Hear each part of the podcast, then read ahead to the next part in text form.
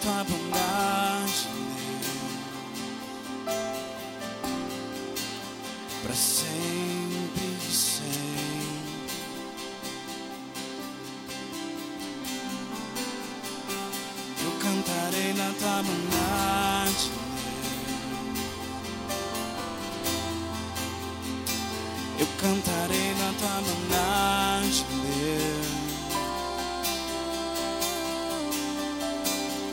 cantarei da tua bondade.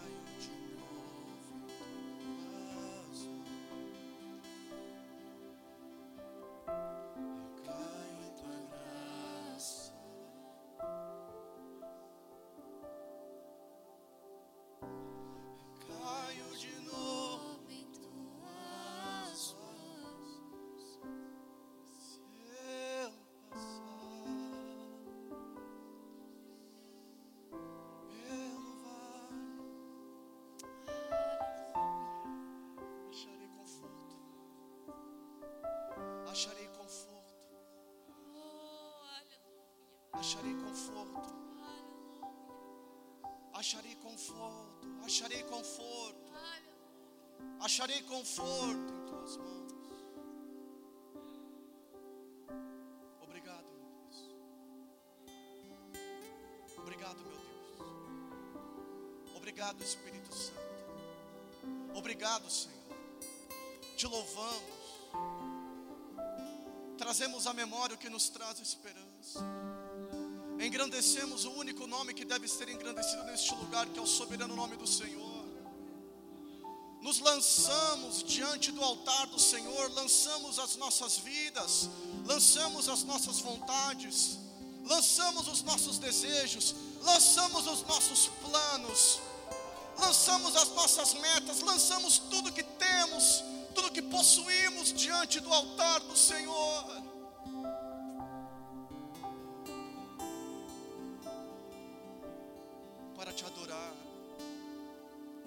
Para te louvar, para em meio a tanta desgraça que acontece no mundo hoje, por um momento, por alguns minutos, nós sermos renovados em adoração, meu Deus, por tanta maldade, por tanta ambição, por tanta cobiça que nós somos cercados. Por um instante, por um momento, nós podemos ser renovados pelo Teu Espírito, sermos cheios do Teu amor, engrandecermos, utilizarmos a nossa boca para adorar o Teu santo nome. Em um mundo cheio de idolatrias, aonde nós nos posicionamos, em que a nossa boca, em que a nossa adoração, em que o nosso joelho se dobrará apenas ao teu santo nome, ainda que custe a minha vida, ainda que custe, Pai, o meu joelho se dobra somente ao teu santo nome.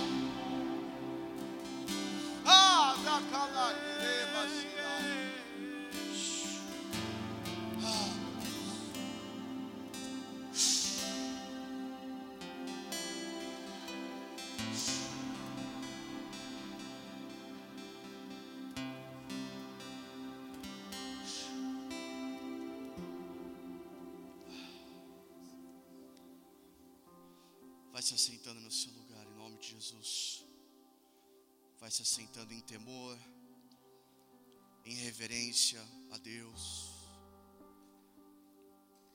Reconhecendo que Ele está neste lugar. Reconhecendo que Ele é o Senhor desta casa de oração, reconhecendo que Ele é o Senhor das nossas vidas.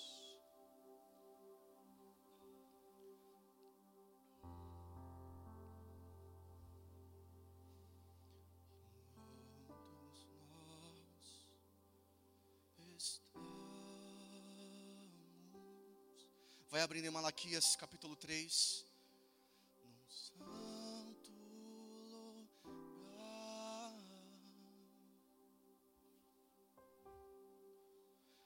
E existem anjos aos milhares. Malaquias 3:13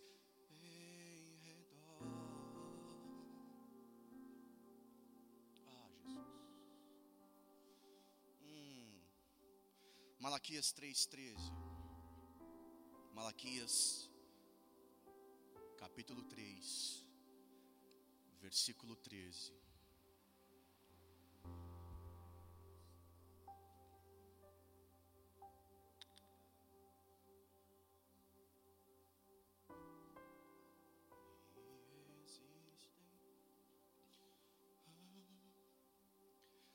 Malaquias 3,13 na minha versão diz: Vocês disseram palavras duras contra mim, diz o Senhor.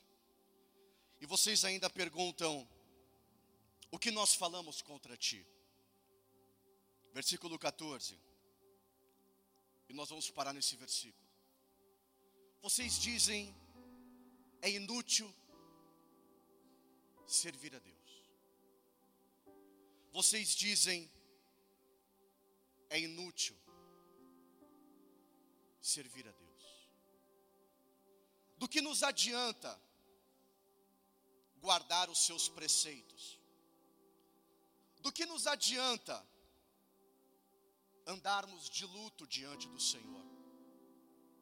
Agora, pois, nós vamos dizer que os soberbos é que são felizes. Também os que praticam o mal prosperam, sim. Eles tentam o Senhor e eles escapam. É necessário você entender o contexto em que Malaquias viveu para anunciar essas palavras. Malaquias viveu durante um tempo de instabilidade política. Malaquias viveu em um tempo onde havia uma pobreza espiritual sobre o povo.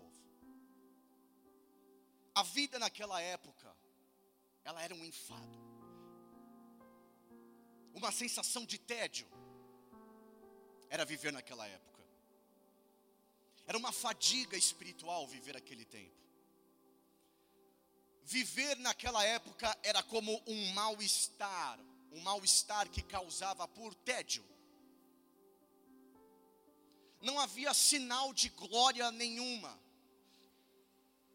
A política daquele tempo não legislava nada em favor do povo, não agregava nada para o povo, não havia prosperidade material para aquele povo, prosperidade essa que havia sido anunciada anteriormente por profetas. Então, o tempo que Malaquias vivia era um tempo muito difícil, irmão, muito difícil. O povo carecia espiritualmente, o povo vivia mal, vivia sem recurso. O povo vivia um tempo difícil. Acontece que eu quero te explicar uma coisa em relação ao tempo em que Malaquias viveu. Os judeus eles estavam sendo escravos na Babilônia.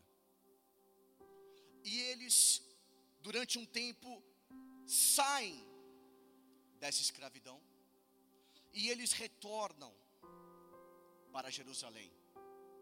Os judeus que estavam escravos retornam para Jerusalém. E eles não só retornam, como eles reconstroem o templo em Jerusalém. Essa reconstrução do templo em Jerusalém, que nós lemos em Esdras, nós lemos em Neemias, o povo reconstruindo o templo em Jerusalém. Sabemos que Neemias reconstruiu as muralhas, Esdras incentiva o povo a reconstruir o templo.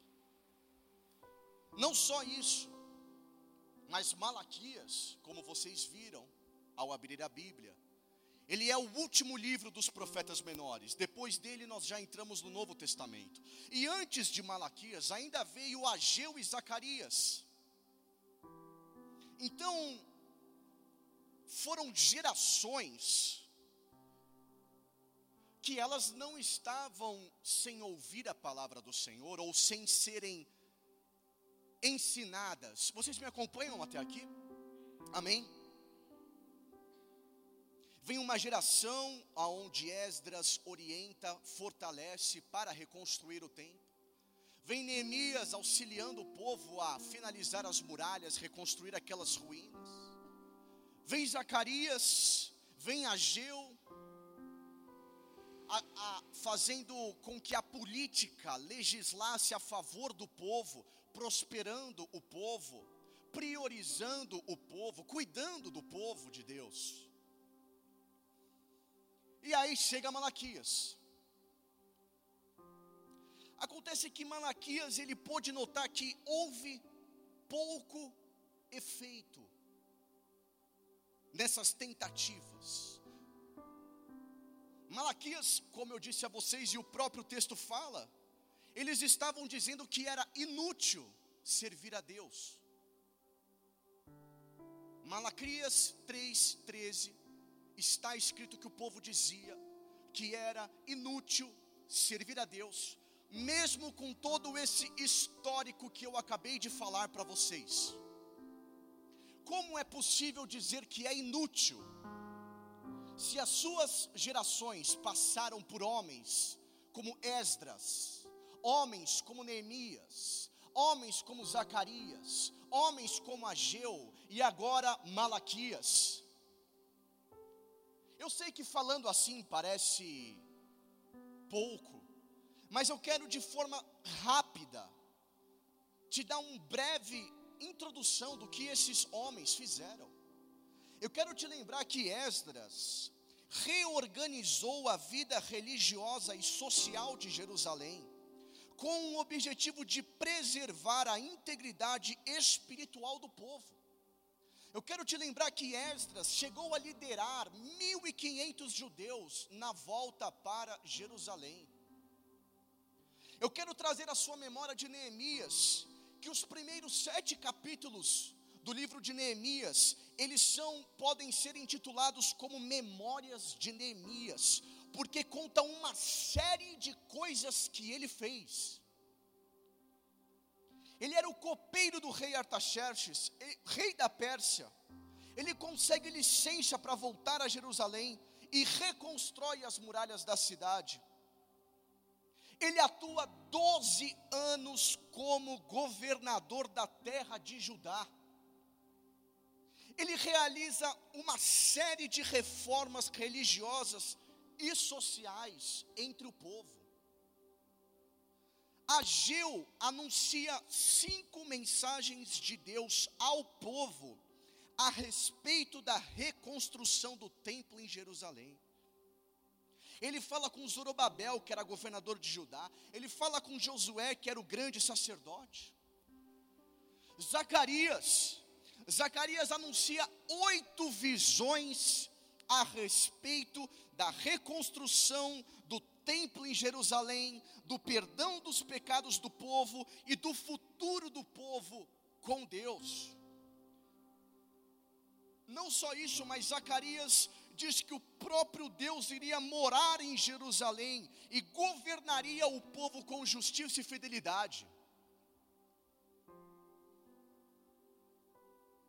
Mas apesar de todos esses esforços, a apatia espiritual se estabeleceu no povo. O povo ficou cínico em relação a Deus.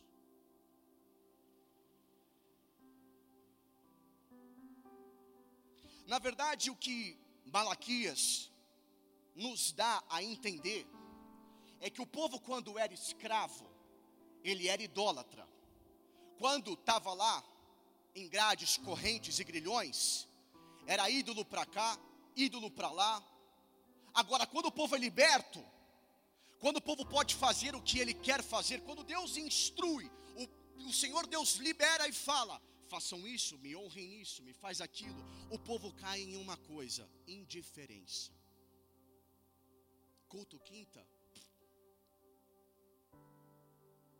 Não estou legal, não tem problema. Indiferença. E a indiferença sonda a minha e a sua vida sonda o meu e o seu comportamento, sonda as minhas e as suas atitudes. Meu Deus, como é possível um povo falar que era inútil servir a Deus, depois destes homens que passaram pela geração? Como é possível? E eu escrevi, depois apaguei. E eu escrevi, depois apaguei. Escrevi a terceira vez e apaguei. Escrevi a quarta e deixei. E disse: Eu vou falar. Porque enquanto eu estudava, lia, eu aprendi uma coisa para o meu ministério. E o que eu aprendi é o seguinte: a minha função aqui não é convencer você de nada. Como pastor, como ministro da palavra, eu não estou aqui com o objetivo de te convencer de qualquer coisa. O Senhor diz: ame as minhas ovelhas, resgate a ovelha perdida, cuide da ovelha perdida mas ele não me diz para convencer uma ovelha. A ovelha, ela reconhece a voz do seu pastor. E se você não reconhece alguma voz aqui, talvez aqui não seja o seu lugar. Meu dever não é te convencer de nada. O dever do Vagninho, da Lucélia, do pastor Paulo Sérgio, da pastora Amélia, ou de qualquer pastor aqui, não é convencer ninguém de nada. Você carrega o Espírito Santo de Deus em você. E você é apto para discernir a voz de Deus na sua vida. E se você é uma ovelha, assim como eu sou uma ovelha, você reconhece a voz do seu pastor. Eu reconheço a voz do meu pastor.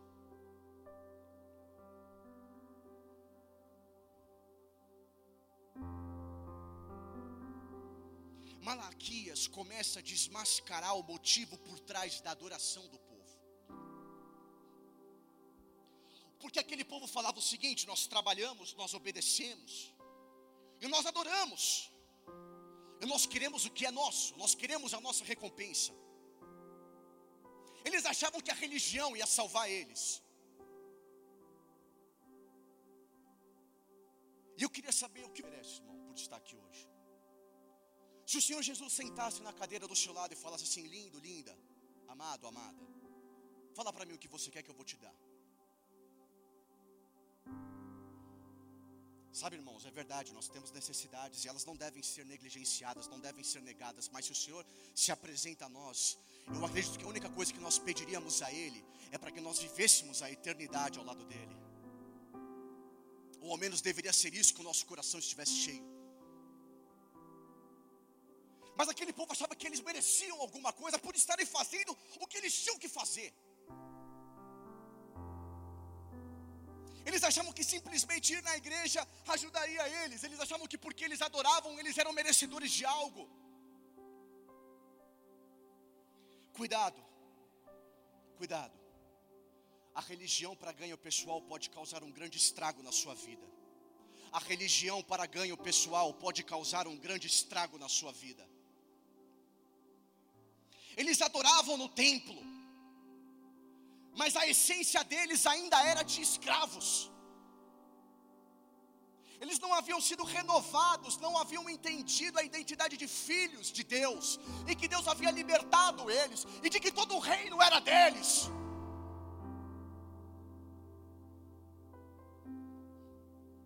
Nós não somos abençoados porque nós vamos ao templo.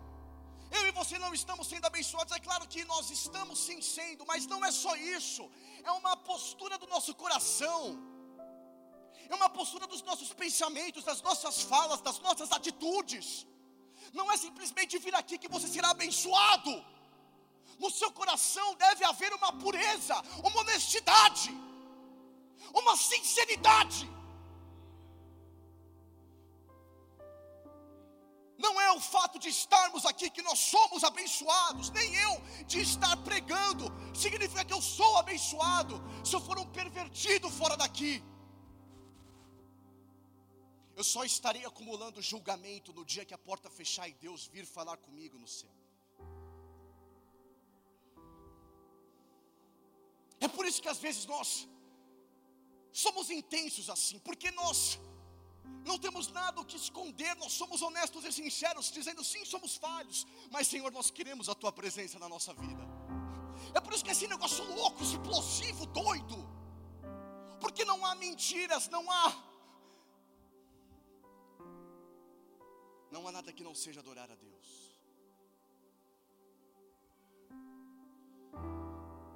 E eu quero dizer uma coisa em relação a uma adoração sincera, uma adoração verdadeira. Se você é membro desse ministério, vamos colocar dessa forma. Se você faz parte desse corpo, desta igreja, eu diria que é seu dever ir no monte. Se você de alguma maneira tem uma participação nessa igreja, é seu dever ir no monte, irmão. E se isso te escandalizar, deixa o Espírito Santo de Deus trabalhar na sua vida. Se vir com uma acusação com você, porque o Espírito Santo está trabalhando em você, irmão. É seu dever ir no monte. É seu dever se você é parte deste corpo, se você é um membro deste corpo celestial, é meu e seu dever ir. É meu dever como pastor, mas sobretudo antes de ser pastor, eu sou um membro, eu sou uma ovelha, eu faço parte. E se você faz parte, você deve também fazer parte disso e de outras coisas, assim como eu também. Mas eu estou mencionando um monte.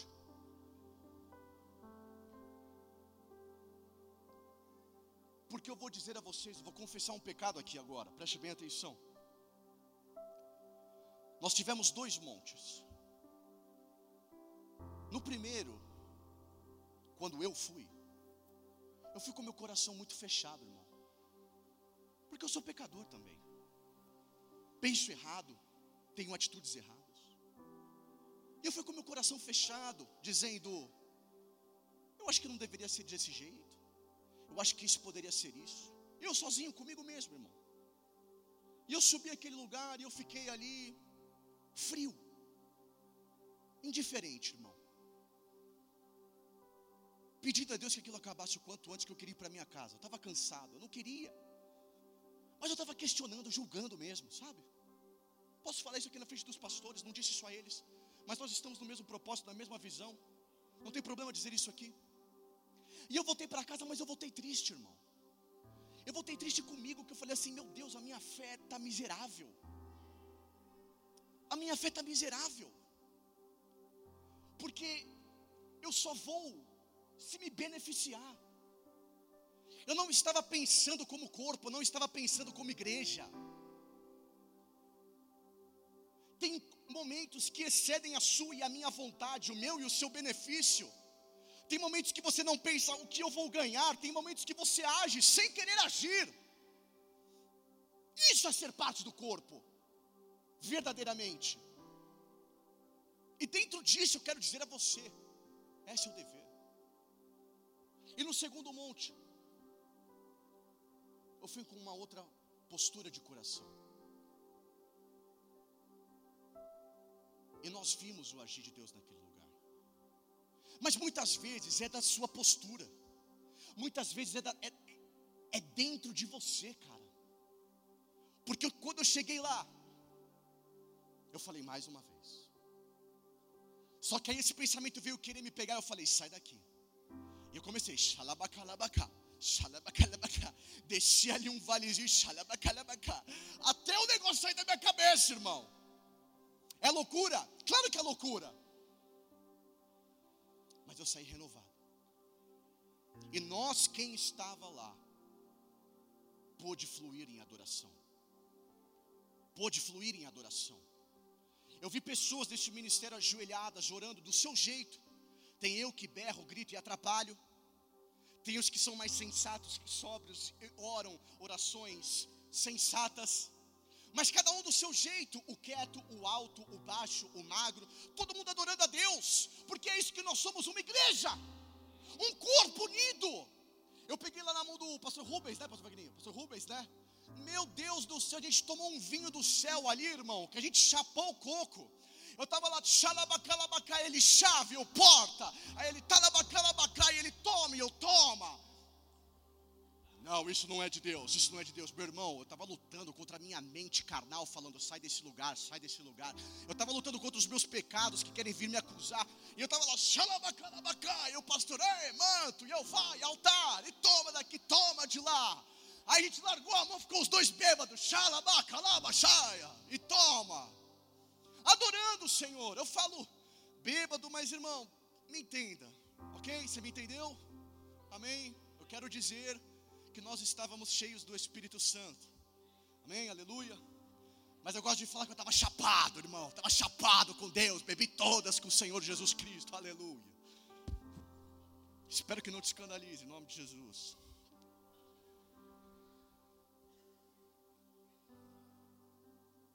Mas me ensinou a pensar como parte do corpo. A não orar somente pelas minhas questões, mas orar como igreja olharmos uns aos outros e realmente nos amarmos. E realmente nos amarmos. Sabe o que minha mãe me disse esses dias? Filho, que linda sua filha, né? Você ama muito ela, né? Amo, mãe. E a igreja, como é que está a igreja? Falei, a igreja está indo bem, mãe. Você é pastor lá, né, filho? Sou, mãe. E ela falou assim: olhe para a igreja, ame a igreja que você faz parte, da mesma forma como você ama sua filha. E isso não é fácil. Isso não é fácil. Isso não é simples. Não é simples porque eu sou um homem falho e pecador. Sou homem falho e pecador. Mas essa atitude me ensinou a amar vocês. Porque é disso que se trata. Amarmos uns aos outros, desejarmos ao próximo aquilo que queríamos a nós, isso é igreja. Se nós não estamos falando disso ou vivendo isso, nós não estamos vivendo igreja. E eu não aceito viver uma vida, um ministério enganoso porque para viver um ministério enganoso, eu volto a fumar, eu volto a beber, eu separo, eu fico louco. Mas Deus me tirou de lá para servir a uma igreja, a um corpo, ao povo. Isso me ensinou a pensar como parte do corpo.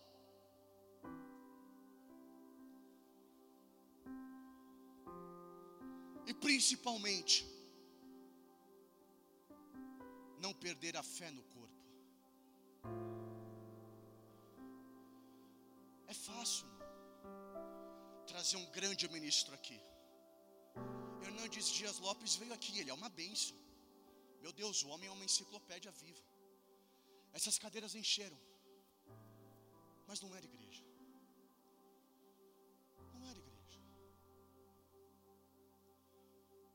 Dura é me ouvir, gritando aqui no seu ouvido, sendo chato. Dura é ouvir o pastor Paulo Sérgio todo domingo. Dura é escutar o pastor Wagner expulsando 775 demônios espirituais que querem atrapalhar o culto.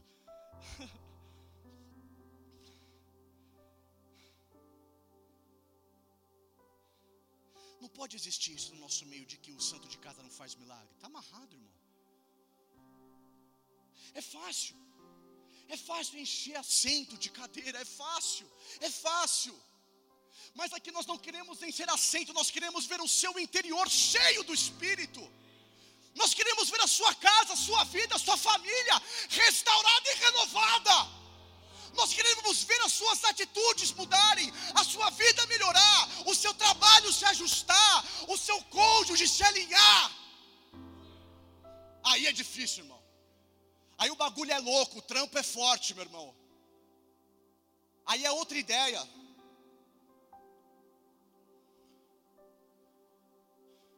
Aí não dá hype. Aí não dá like. Aí não movimenta. Estou no meu tempo, hein? Estou cronometrando. Espero que você já não esteja cansado. Já falei da história do monte, hein? Pensa bem aí. Estou acabando.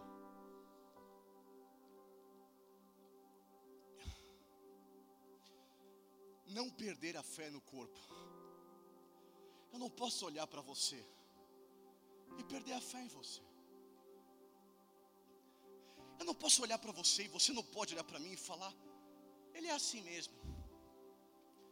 Meio bicho grilo. Não, irmão, você é bênção. Você é bênção. Você é bênção. E Deus tem um ministério na sua vida e vai te usar. Em nome de Jesus. É lindo nós falarmos dos valentes de Davi em 2 Samuel 23. Não é lindo? Você lembra desses caras? Olha só esses caras. 2 Samuel 23, não precisa abrir não. Os valentes de Davi, olha que louco. Olha que loucura. Matou 800 de uma só vez com a sua lança. Outro, chamado Eleazar, atacou os filisteus a ponto da espada grudar na sua mão. Sama é o nome. Se pôs no meio do terreno e defendeu dos filisteus, dando grande livramento da parte de Deus. Três valentes entraram no acampamento dos filisteus só para tirar água do poço que Davi queria beber. Abisai, que com sua lança matou 300 homens. Benaía matou dois heróis de Moabe.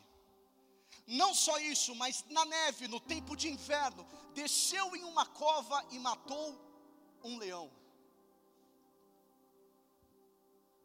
É lindo, né? Nossa, que glória! A espada grudou com uma lança 300, entrou no acampamento. Uau, que maravilhoso! Mas a gente não fala de 1 Samuel 21, que antecede, aonde Davi está fugindo com medo de morrer. E enquanto ele está fugindo com medo de morrer, o texto vai dizer em 1 Samuel 21 que se juntou com Davi homens com dificuldade, homens com dívidas, homens insatisfeitos, e que Davi se tornou o líder desses homens. Eu quero te dizer que são esses mesmos homens, são esses mesmos homens endividados e com todo tipo de tribulação, esses homens, com sua lança, derrubaram trezentos, entraram em acampamento inimigo, mataram o acampamento, tiraram água para dar a Davi, lutaram até a espada grudar na sua mão, homens endividados. O texto em 1 Samuel 21 só fala eram homens, mas lá em 2 Samuel ele nomeia, ele fala foi o fulano, foi o ciclano. E hoje, e hoje, nos dias de hoje, de quem nós falamos? Nós falamos do Heber, nós falamos do Wagner, da Lucélia, nós falamos do Lineker, nós falamos do Felipe, do Hudson, do Caio. Somos nós esse povo hoje. Nós somos esse povo hoje. Nós chegamos, cada um da sua forma, cada um da sua maneira, mas o Senhor tem nos restaurado, tem nos restaurado para a sua missão, para o seu propósito. Eu e você éramos esses endividados. Eu e você éramos esses homens. Mas o Senhor nos restaurou.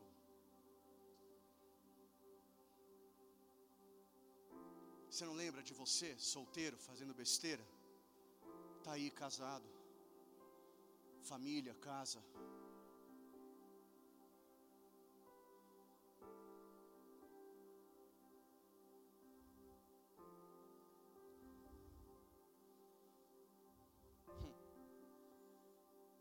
Mas olha o que vai dizer no versículo 16 de Malaquias 3.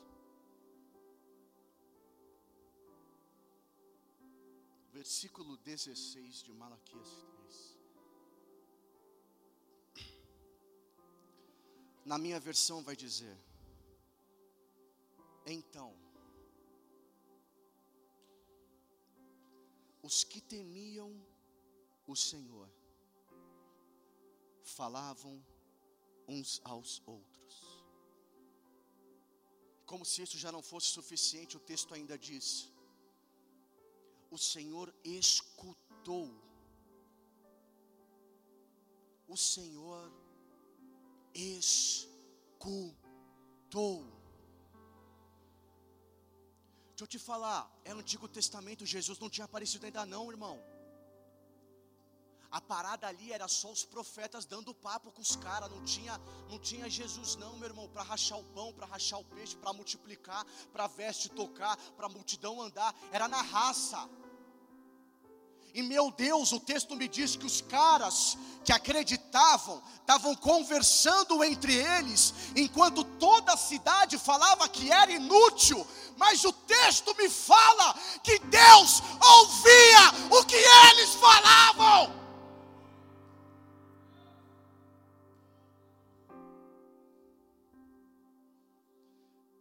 Não só escutava, mas ele escutava com atenção o que dizia. É uma coisa você falar comigo daí, é outra coisa eu falar, vem aqui, deixa eu te ouvir. O Senhor no céu de alguma maneira falou: peraí, peraí, eu vou ouvir o que eles estão falando. Meu Deus. E é assim que Deus faz. É assim que Deus faz. Nos tempos mais caóticos, nos tempos mais difíceis da história, um remanescente sempre resiste não importa o que vem nos afligir, não importa qual seja a luta, não importa qual seja a perseguição, não importa qual seja o ditador, não importa qual seja o país, se é Rússia, se é China, se é Coreia, o remanescente sempre permanece. O remanescente sempre permanece independente do levante independente da afronta, sempre tem alguns que não dobram o joelho. Sempre tem um remanescente firme e fiel ao Senhor. Você faz parte desse remanescente. Porque a história que está sendo escrita hoje é a mesma: de que servir a Deus é inútil, de que você servir uma igreja é inútil eu vejo essas grandes personalidades da mídia dando entrevistas em podcast, e é maravilhoso, é muito confortável você dizer que seu negócio não é com a igreja, o seu negócio é direto com o homem lá em cima. Paganismo vai se converter. Igreja foi instituída pelo Senhor. Ele falou que as portas do inferno não prevalecem contra a igreja. Ele falou que nenhuma seta, nenhuma arma forjada prosperará.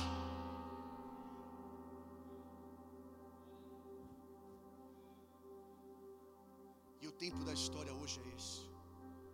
Ou você é o remanescente, ou você está do outro lado, irmão. Ponto e acabou. Papo reto, sem papo torto. Ou você faz parte ou você não faz. Ou você atua ou não. Mas cadeira não vai me pegar. cadeira não vai me pegar.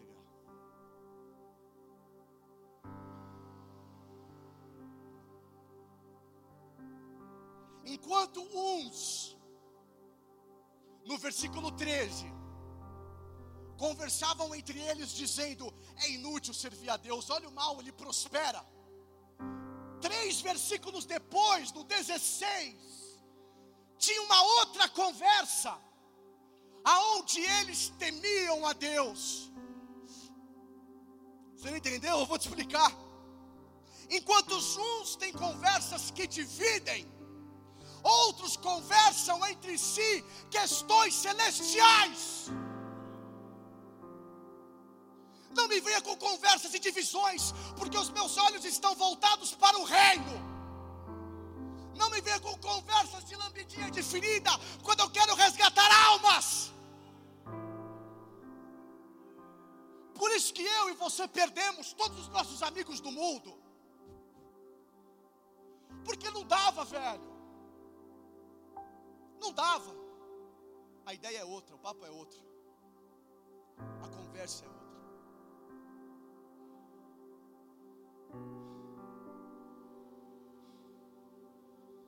Enquanto uns conversavam para dividir, outros conversavam para unir. Hoje você não veio para ser endurecido. Você não veio nesse lugar para ser endurecido daqui, não. Não veio. Hoje você não veio ser levado por conversas enganosas. Hoje você veio, Hebreus 3, 13.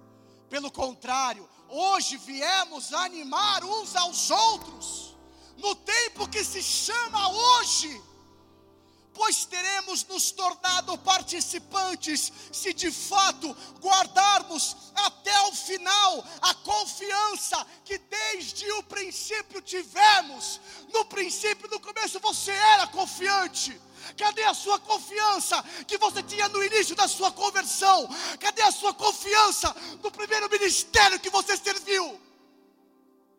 Cadê a confiança que você tinha? Cadê a confiança que você tinha? Eu quero te lembrar que a Bíblia diz que não vai herdar o reino os covardes. Covarde não herda reino.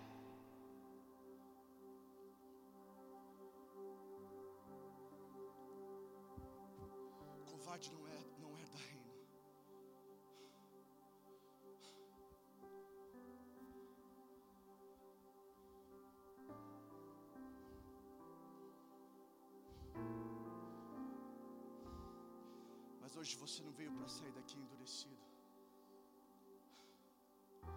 Eu não vim daqui hoje para sair endurecido. E era isso que Malaquias clamava. Malaquias clamava por um renovo na comunidade. Malaquias clamava por um renovo no templo. Um renovo é o que nós temos falado de romper. Um renovo na minha e na sua vida, irmão. Um renovo sobre esta casa de oração. Sobre este ministério que há 18 anos vem lutando, irmão. Era isso que Malaquias clamava. Uma transformação no nosso relacionamento com Deus. Essa era a prioridade. Porque se essa for a nossa prioridade, todo o resto se encaixa. Todo o resto se encaixa. Se ao abrir dos nossos olhos é difícil, tem dias que eu não cumpro. Mas se no abrir dos nossos olhos, no nosso interior estiver, Senhor meu Deus, que a minha prioridade hoje seja o meu relacionamento com o Senhor. Irmãos, não faz sentido as demais coisas não se alinharem à luz da palavra. Deus é fiel ao seu povo, mesmo quando nós duvidamos da fidelidade.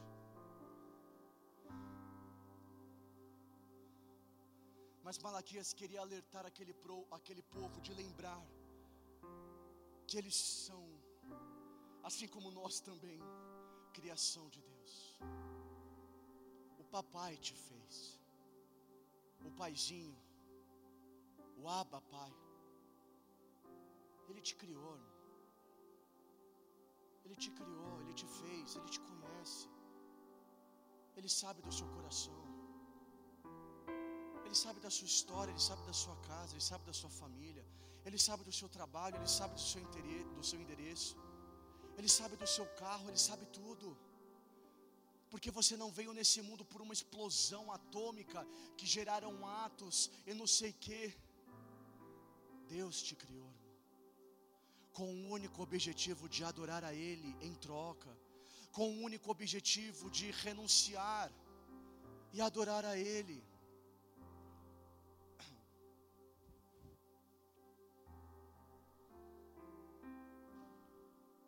É por isso que o texto continua dizendo em Malaquias capítulo 3, no versículo 17: Eles serão a minha propriedade peculiar.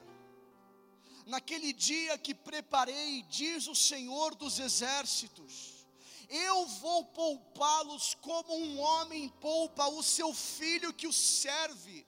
Então vocês verão mais uma vez a diferença entre o justo e o ímpio, entre o que serve a Deus e o que não serve a Deus.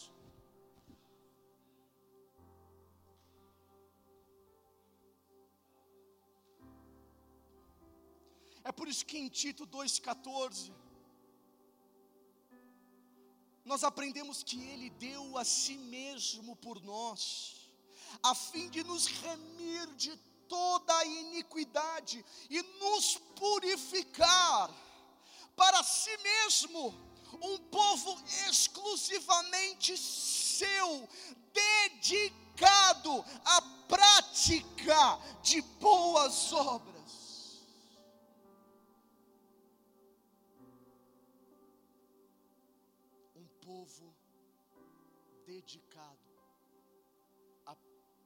Praticar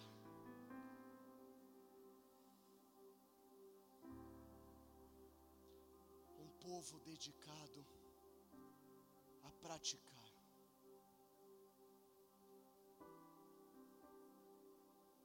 Olha, eu vou finalizar agora. São nove e quinze, eu estou dentro do horário. Eu vou finalizar com um detalhe que chamou minha atenção. Um detalhe nesse texto que chamou minha atenção. E eu fui buscar entender isso aqui. É a última coisa que eu falo hoje. Veja aqui. Nós vamos ler, são seis versículos, então veja só. Malaquias 3,13 foi onde nós começamos. Veja, vocês disseram palavras duras contra mim, diz o Senhor e ainda perguntam o que falamos contra ti. Versículo 14. Vocês dizem: é inútil servir a Deus. De que nos adianta guardar os seus preceitos e andar de luto diante do Senhor dos Exércitos? E no versículo 15 diz: Agora, pois, nós vamos dizer que os soberbos é que são felizes, também os que praticam o mal prosperam, sim. Eles tentam o Senhor e escapam. Até aí, beleza, foi o que nós falamos. E o texto continua no versículo 16: Então os que temiam o Senhor falavam uns aos outros. O Senhor escutou com atenção o que dizia. Agora preste atenção. Havia um memorial escrito diante dele para os que temem o Senhor e para os que se lembram do seu nome de início é, é, é, passa, né? Você lê, você, ah, beleza, ok. Mas eu fiquei tentando entender melhor o que era esse versículo. Havia um memorial diante dele. Dele quem? Quando eu li rápido, eu achei que era um memorial entre os que acreditavam no Senhor. Mas não é isso que o texto diz. Na minha versão que eu li para vocês na NAA, o detalhe ele passa despercebido, mas eu li na NTLH, nova tradução na linguagem de hoje, que facilita a leitura. Olha, olha o que na NTLH vai dizer.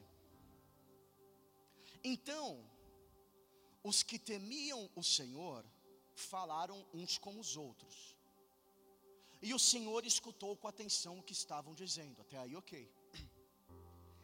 E na presença dele, o Senhor, foram escritos num livro os nomes dos que respeitavam a Deus e o adoravam. Cadê o pastor Rubens, meu Deus? Pra gente beber de novo junto. Meu Deus, irmão. Meu Deus, você, você pegou, pegou? Pegou isso?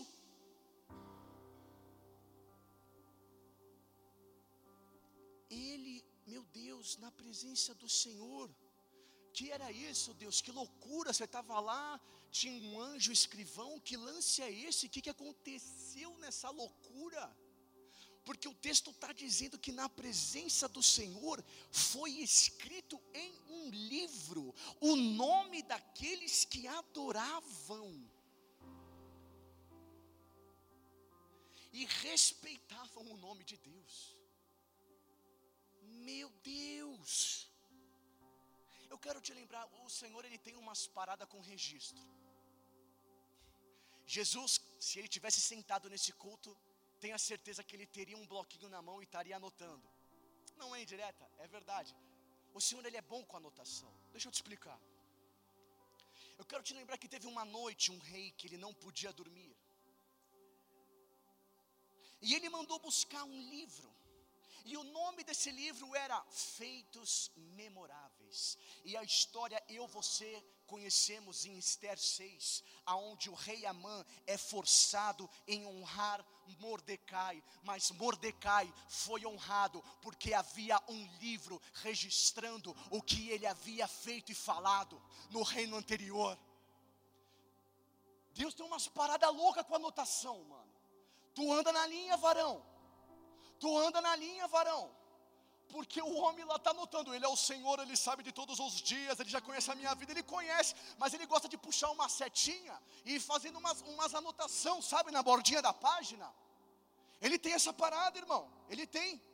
Eu quero te lembrar de uma mulher, irmão, que arrebentou a porta de uma reunião se atirou no pé de Jesus, derramou um, um, um, um, alabastro precioso, uma mirra que perfumou aquela reunião, e o santo, o correto, o discípulo, o apóstolo, o pastor, o líder, o coach, o preacher, o não sei que, falou: ai meu Deus, olha só essa mulher, tá vendo? Derramou todo esse perfume aqui. A gente podia vender, tirar um dinheirinho. Jesus falou: psh, psh, psh, psh, vem cá, vem cá. Eu cheguei aqui, você não lavou meu pé. Essa mulher Ai meu Deus! Saindo daqui, monte. Não, mentira. Tem uns que gostam. Os caras me cobram. Vamos pro monte, meu. Ficou até mal, acho que eu estou desviado. Os caras querem monte todo dia, mano. Quando eu entrei aqui, você não lavou meu pé. Mas ela tudo que ela tinha de mais precioso, ela derramou nos meus pés. Agora, por onde esse evangelho for pregado, que essa história fique registrada, para lembrarem o que ela fez. Meu Deus, dá vontade de louvar, eu quero cantar, eu canto mal, aí eu quero dar rajada de língua e me atirar, meu Deus do céu por onde o evangelho for pregado, essa mulher será mencionada para lembrar pela história o que ela fez. Deus tem umas paradas com anotação, mano. Primeira Samuel eram homens endividados, mas em segunda os caras registram. Quer ver que, que versos espirituais, veja só como inflama espiritualmente ler isso. São estes os nomes: Azael, Elanã, Sama, Elica, Elis, Ira, Abiezer, Salmão, Marai, Eleb, Itai, Benaia, Idai, Abialbon, Asmavete, Eliaba, Jonatas, Zaião, Elifelete, Elian, Esrai, Pari, Igal, Bani, Zelec, Nari, Irá, Gareb, Urias.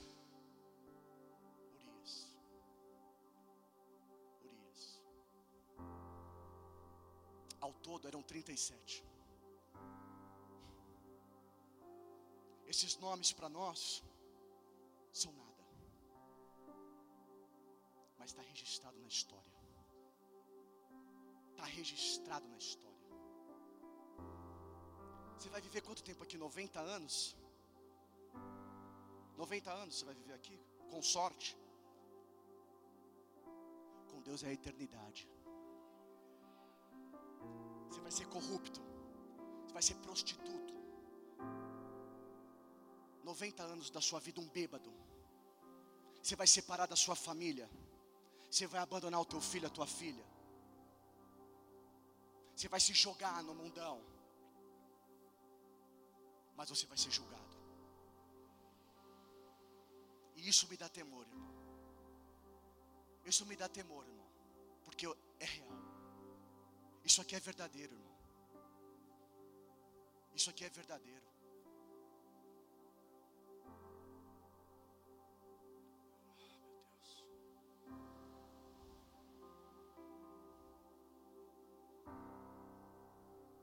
É aquela, é aquela, Dandão.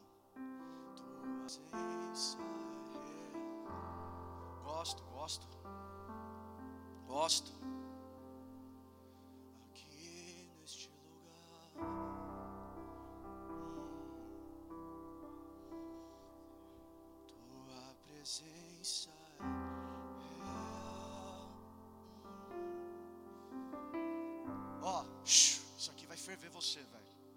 Isso aqui vai borbulhar.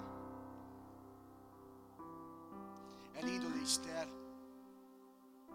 É lindo ler a mulher do vaso de alabastro. É lindo ler os nomes dos valentes de Davi. Mas tem um último livro.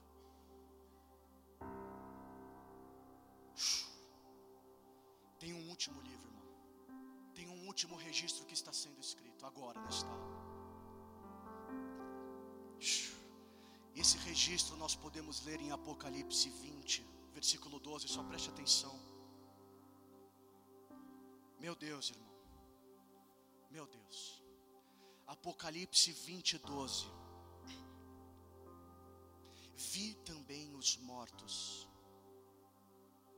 Eu vi os mortos que eram grandes, e eu também vi os mortos que eram pequenos.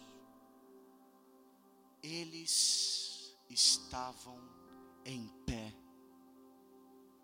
diante do trono. Então foram, tira, tira, tira, tira daí, tira daí, para olhar para mim. Então foram abertos livros. Ainda outro livro no singular. E esse livro tem nome. O nome desse livro é o livro da vida. Esse livro foi aberto. E os mortos foram julgados. Julgados segundo as suas obras. Julgado segundo as suas atitudes. Julgado segundo o seu comportamento, segundo os seus pensamentos, segundo o seu trabalho, segundo a sua fidelidade na relação, segundo a maneira como você criou os seus filhos, segundo a maneira como você e eu vivemos as nossas vidas, segundo a maneira como nós olhamos uns aos outros, segundo a maneira como nós entramos aqui todas as quintas e domingos, segundo a maneira como nós saímos daqui, segundo a maneira como nós vivemos a nossa semana, segundo a maneira como nós vivemos quando ninguém está nos olhando, eles foram julgados. E os mortos foram julgados segundo as suas obras conforme o que estava escrito nos livros. Olha só, olha só, olha só, presta atenção. O mar entregou os mortos que nele estavam. O mar entregou os mortos que nele estavam. A morte e o inferno entregaram os mortos que nele haviam. Meu Deus do céu, irmão, o que, que é isso? O que, que é isso? Que Deus é esse, meu Deus? O que, que é isso? A morte, em letra maiúscula, eu não estudei isso, mas me dá a entender que é um espírito autoritário de morte que domina almas. O A está em maiúsculo. Nós lemos que no mar há o Leviatã, algo que não pode ser explicado. Mas a palavra diz que o que estava no fundo do mar, o que estava no inferno, o que estava no espírito da morte, Deus pediu um minuto e ele falou: Eu vou julgar.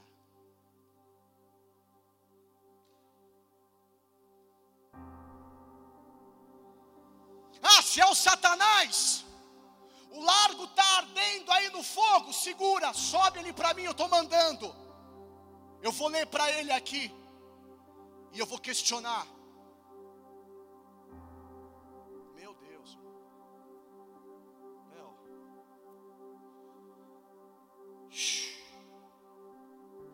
a morte e o inferno entregaram os mortos que neles havia. E eles entraram no céu com as portas abertas. Jesus te ama, Jesus te ama, mas te disciplina, varão. Anda na santidade, abre mão da bebedice, abre mão dessa loucura, abre mão dessa divisão, dessa contenda, dessa intriga. Porque os caras que estavam no inferno, os caras que estavam no mar, os caras que estavam mortos, subiram e foram julgados, um por um, segundo as suas obras. Então a morte e o inferno foram lançados no lago de fogo.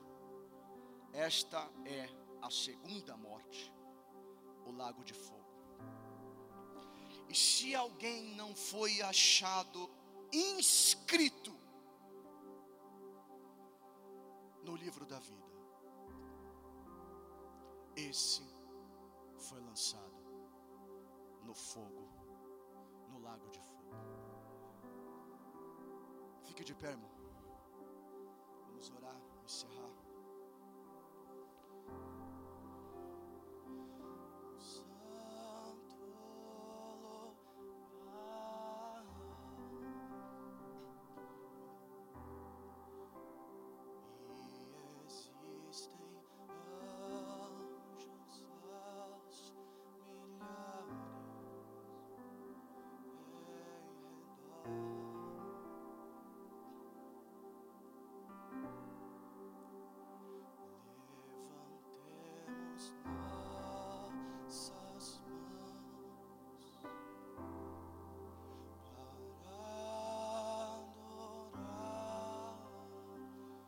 Pensa na tua vida aí, irmão, enquanto isso.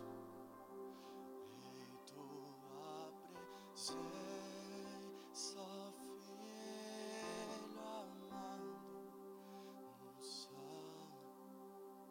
Pensa no que você tem feito, irmão, da sua vida.